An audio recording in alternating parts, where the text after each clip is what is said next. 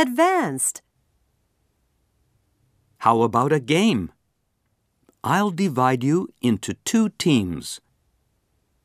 Let's all stand up and make two lines. Team A on this side and Team B on that side. Listen carefully. I will show you how we're going to play the game. I'm going to say a word. You have to find that word on the blackboard, circle it, and say it. Let's try it first.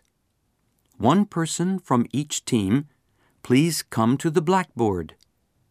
When I say a book, find the word, circle it, and say it.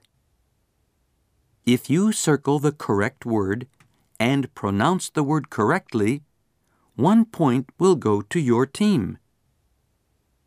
Do you all know what to do? Are we ready to go? Good. Let's go.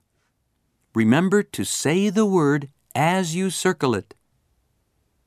Ready? The first one is a book.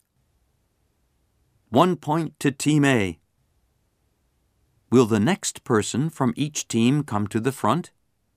The next word is oranges. You were fast, but it's the wrong word. It was oranges. No points.